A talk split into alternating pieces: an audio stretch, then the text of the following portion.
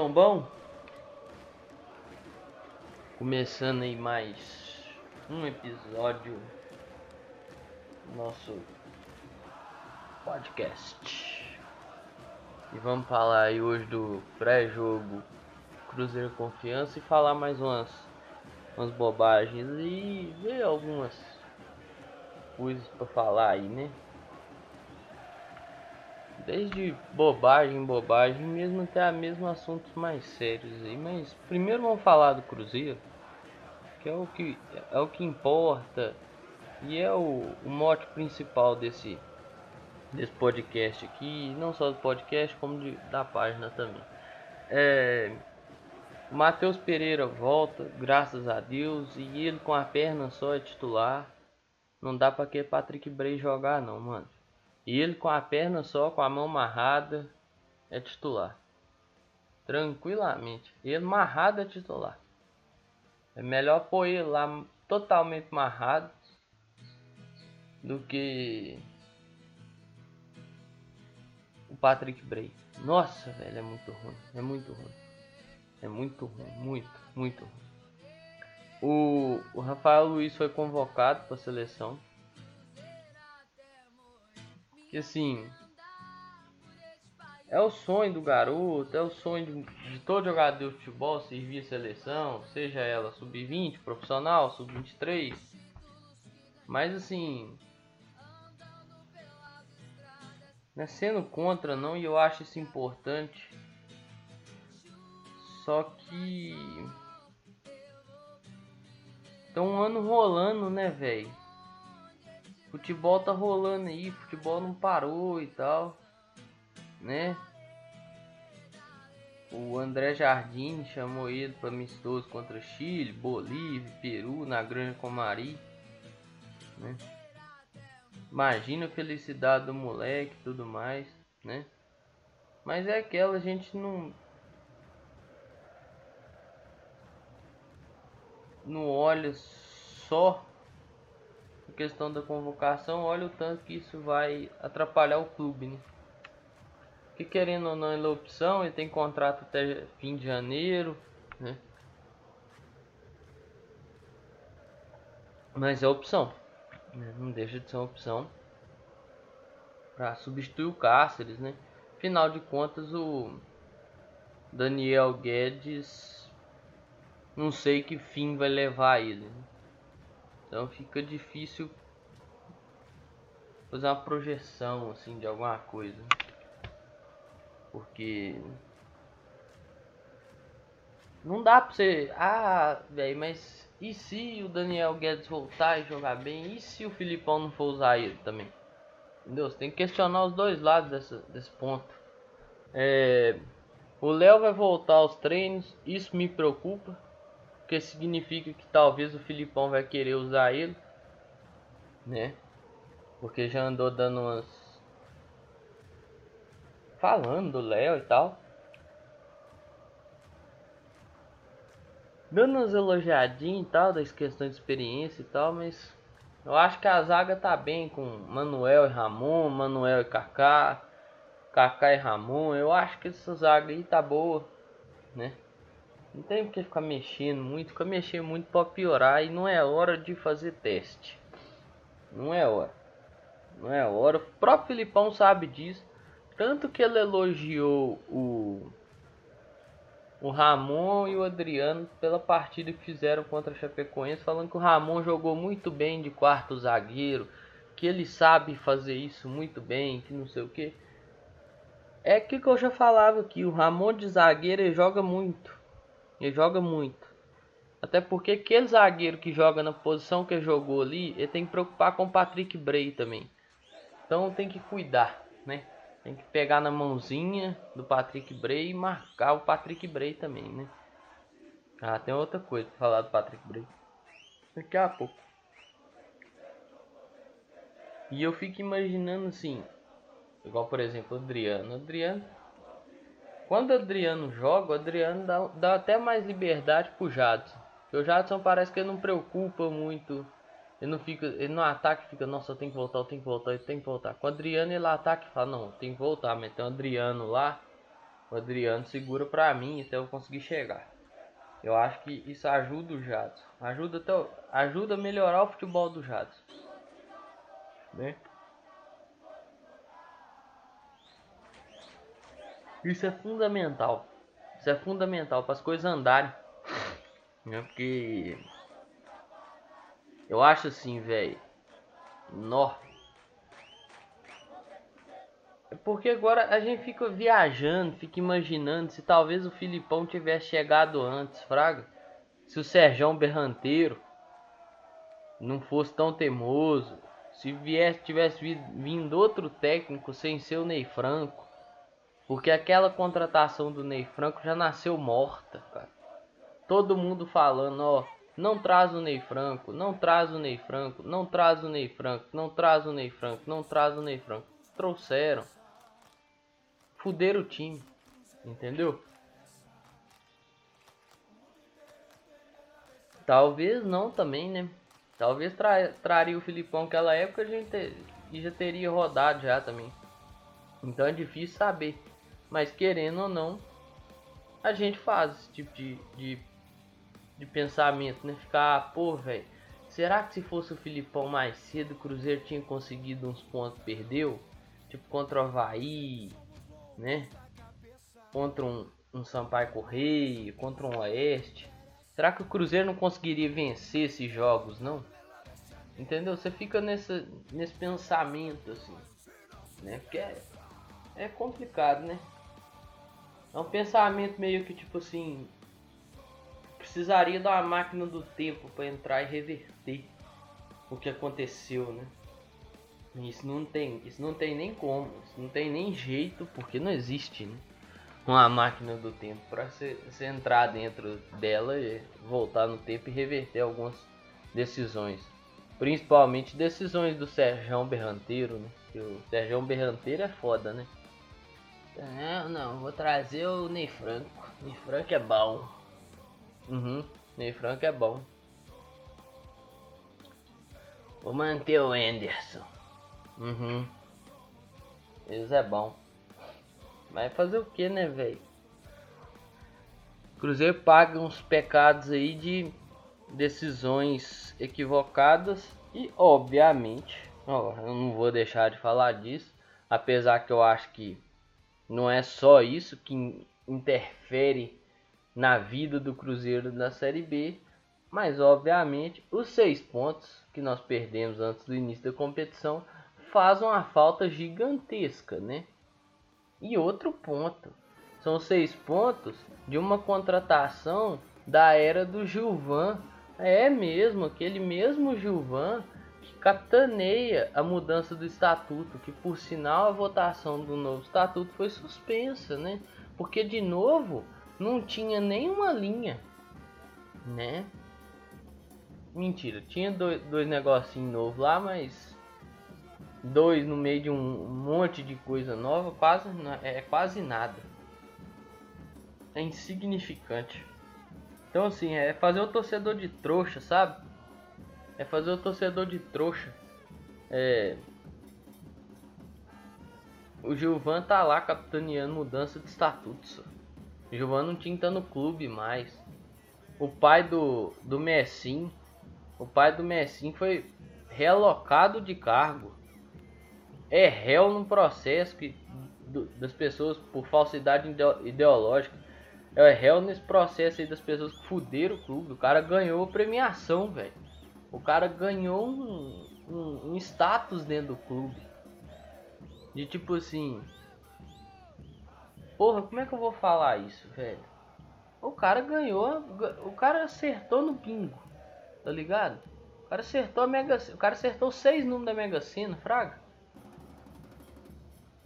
Porque, tipo, o cara é réu de um processo. Em vez de ser desligado do clube, ele ganha uma nova função no clube. Gente, beleza, o menino joga muito e tudo mais, mas você vai ficar refém de um menino de 13 anos de idade. Pô, 13 anos, velho.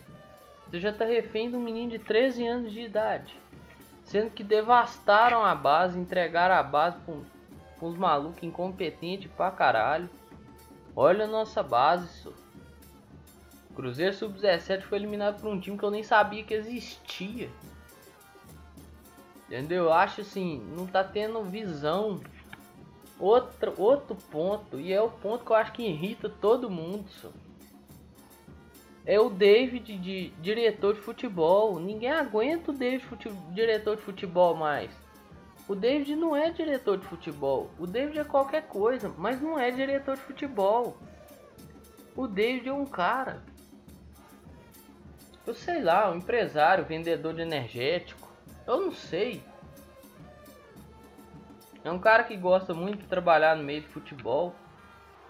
Eu sei lá o que, que o David é, gente. Diretor de futebol ele não é. Entendeu? Então, tipo assim, o que que eu, eu fico pensando? Que eu já falei isso aqui uma vez. Pode ser que role aí uma troca. Cruzeiro e algum time. O, o Cruzeiro mandando o Matheus Pereira. Porque ia mandar o Matheus Pereira de graça pro, pro time lá de Portugal, né? Ia fazer isso, né? Não foi que a torcida não deixou. Aí você imagina mandar o Matheus Pereira em troca de um, de um copete. É porque o copete não vem mais, mas eu tô só soltando qualquer nome aqui. Mandar o Matheus Pereira em troca de um. Eu nem sei o nome do jogador do Série A de refugão, assim. Pra falar, uma, de bate pronto. Mandar o Matheus Pereira em troca de um Bruno Cortes, que é extremamente questionado lá no Sul, entendeu? Velho. É loucura. E o Sérgio não põe a mão na consciência pra falar, velho, ô David, você não tem condição de ser diretor do Cruzeiro, cara. Você tem que dar uma rodada aí, pegar uma experiência, pra depois, se for o caso, você voltar para trabalhar aqui. Cruzeiro é grande demais para você mexer, pra você fazer essa esse tipo de, de teste, sabe? Isso pra mim é teste. Quer testar. Hum, e testa a, a paciência e a fé do torcedor. É. A outra coisa. O empresário do Patrick Bray ontem pegou os números do SofaScore para defender a atuação do jogador dele. Deixa eu falar um negocinho. Passe de um metro, eu acerto.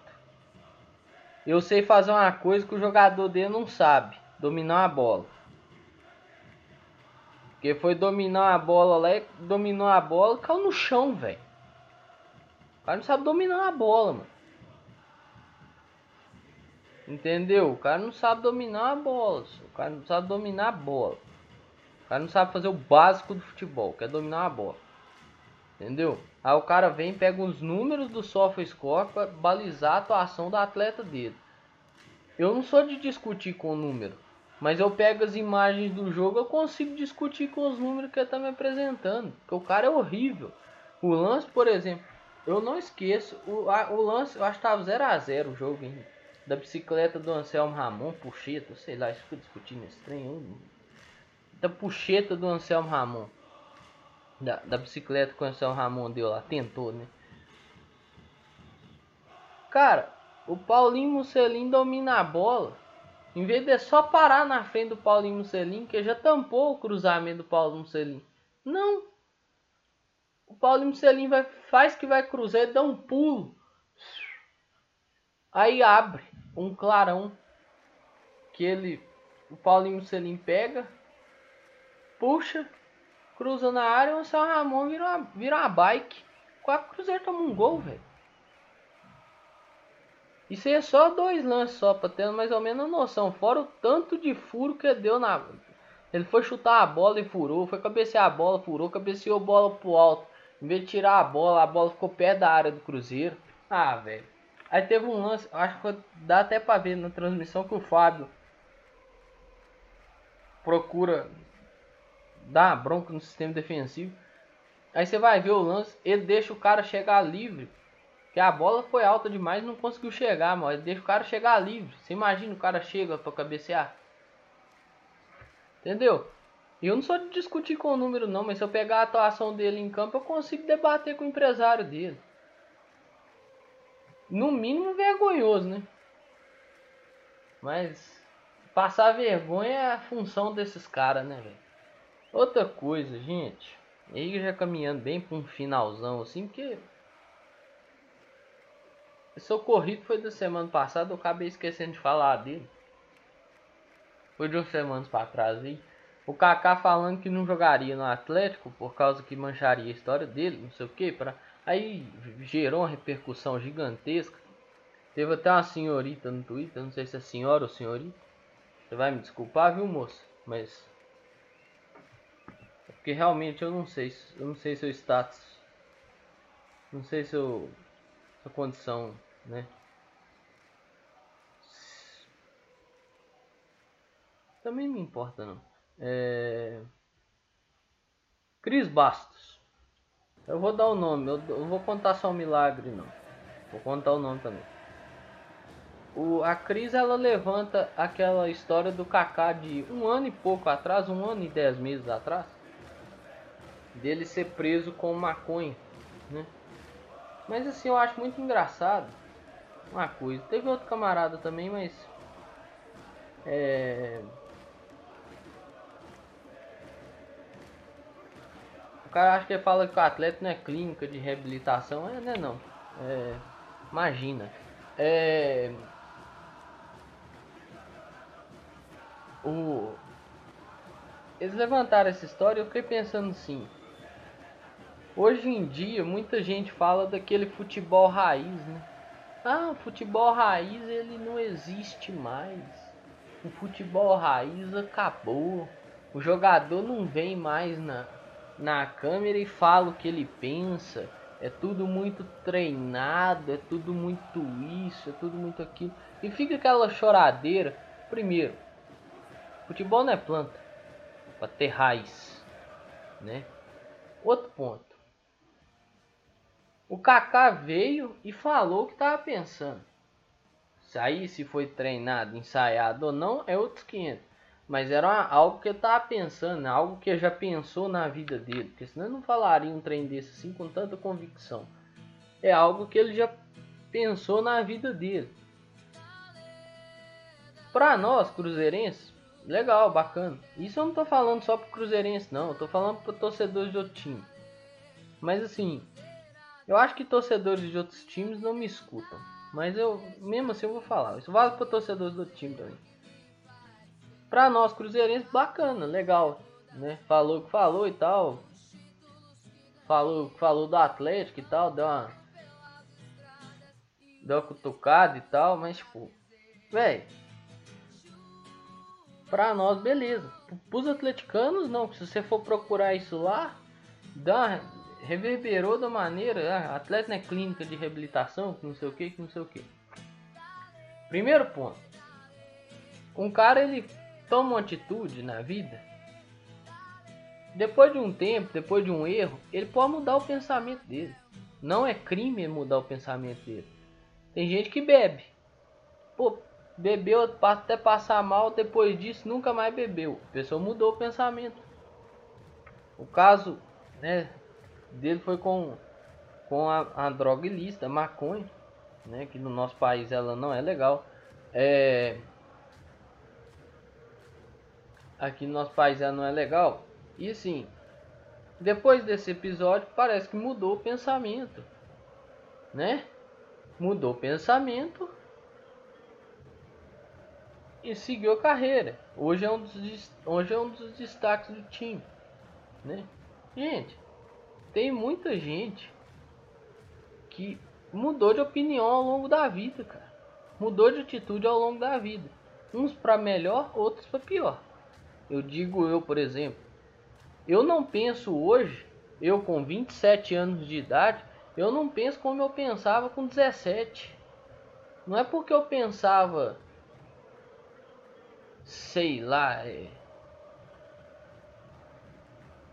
igual a camisa rosa do Atlético, né? Foi a grande polêmica aí da, do lançamento da camisa rosa da Adidas para os outros times e não lançou para o Cruzeiro. Não é porque eu zoava aquilo lá que hoje eu vou continuar zoando. Hoje eu vejo o peso que aquilo tem e a transformação e a importância que o assunto ganhou, entendeu? Então, tipo assim, faz a gente refletir. Não é porque eu pensava que há 10 anos atrás eu pensava que brigar era certo, hoje eu penso que não é. Eu não tenho que manter uma linha de pensamento dos meus 12, 13, 14 anos pro resto da minha vida, cara. A gente evolui, entendeu? É... Hoje é conhecido como bullying, né? Não é porque eu pensava naquela época lá que o bullying que eu cometia com alguém, a zoação que eu cometia com alguém, hoje é o bullying. Aquela zoação ela não é certa, ela é errada, ou é isso ou aquilo. Pô, aquilo teve uma consequência na vida de alguém, entendeu? Na minha, na vida de alguém, na vida do, de outra pessoa. Aí eu olho para aquilo e falo, pô, velho, com a cabeça que eu tenho hoje eu não faria aquilo. Mas eu não tinha essa cabeça que eu tenho hoje. Eu tinha a cabeça de um menino de 15, 16 anos. Da época, entendeu? Ó, você ver isso. Não tô falando tem muito tempo, não. Estou falando 2008, 2009. Olha o tanto que as coisas mudaram. O povo, velho, em um ano você muda muito. E aí você levantar, e, e aí eu tô falando da senhora Cris Bastos, senhorita Cris Bastos, você levantar a, a, a fala e ressurgir com a história de que o menino foi preso com, com drogas e tudo mais, um ano e dez meses depois é um tanto quanto covarde e oportunista. Porque eu aposto que a senhora deve ser daquelas torcedoras que fala assim: o futebol tá chato. É, o futebol raiz tinha que voltar. O jogador tinha que falar o que quer. O jogador isso. Porque quando o jogador do seu time vai e fala o que quer, a senhora acha legal. Quando é do time adversário, do time rival, do time adversário seus, vocês querem matar o jogador, né? Aí vocês re revivem podre do jogador e tudo mais, né? E o caramba quatro. E eu fiz um questionamento para a senhora, eu tô esperando a resposta, viu? Eu vou ficar esperando a resposta. É... Aí é legal quando do seu time fala, mas quando do time adversário ou do seu time rival local fala e te fere, você não acha legal, né? Isso aí é o futebol, gente. O cara falou o que pensou, agora não é legal. Ah, aí ó. Tá aí a história dele aí, ó. Ô, meu irmão, se doeu, se doeu, e você precisou levantar essa história de novo, vai sentar você e seus demoninhos e conversar. Porque você não quer o futebol raiz, como vocês dizem. Né? Eu prefiro usar o futebol antigo. Vocês não querem o futebol antigo novamente. Aquelas falas de jogadores provocando e apostando e isso e aquilo. Vocês querem o que convém a vocês. Tem que pensar nisso, velho. Tem que pensar nisso, Fraga. Tem que pensar muito nisso. Porque, velho, se um cara, um jogador vem e fala do Cruzeiro, eu vou ficar bravo. Talvez eu vá pro Twitter, vou ficar bravo e tal. Mas não vou ficar levantando podre da vida do cara, porque depois eu vou entender, eu vou falar, velho, o cara é meu rival. O cara é meu rival. Entendeu? O cara tá falando isso pra tirar a paz da torcida e tirar e tentar tirar a paz do time, entendeu? Igual o Luan. O menino maluquinho, né? Como ele chama. Tá tentando cavar uma vaga aí de volta no Atlético, vocês lembram? Que tá assistindo Cruzeiro e Guarani do primeiro turno, Cruzeiro fez 3 a 2 ele até desligou o vídeo, a live, eu não sei o que que ele tava fazendo. Aí todo mundo ficou rachando os bicos. Aquilo é tentar fazer média com a torcida deles e voltar para Atlético. Só. Entendeu? Porque lá eles caem muito nessa de média de jogador, entendeu? Aqui nós também caímos de vez em quando. Mas lá também eles caem muito nessa.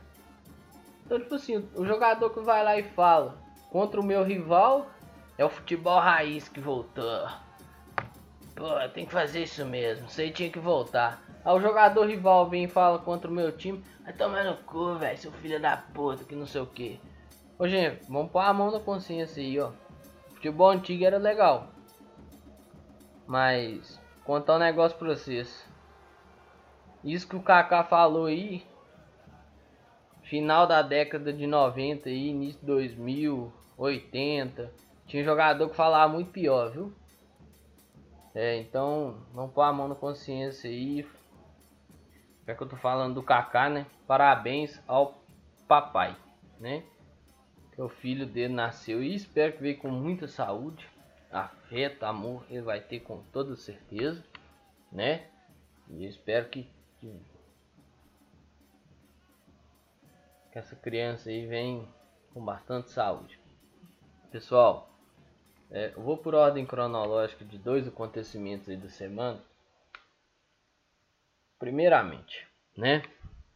É, o falecimento do Fernando Vanucci, eu acabei não falando disso ontem.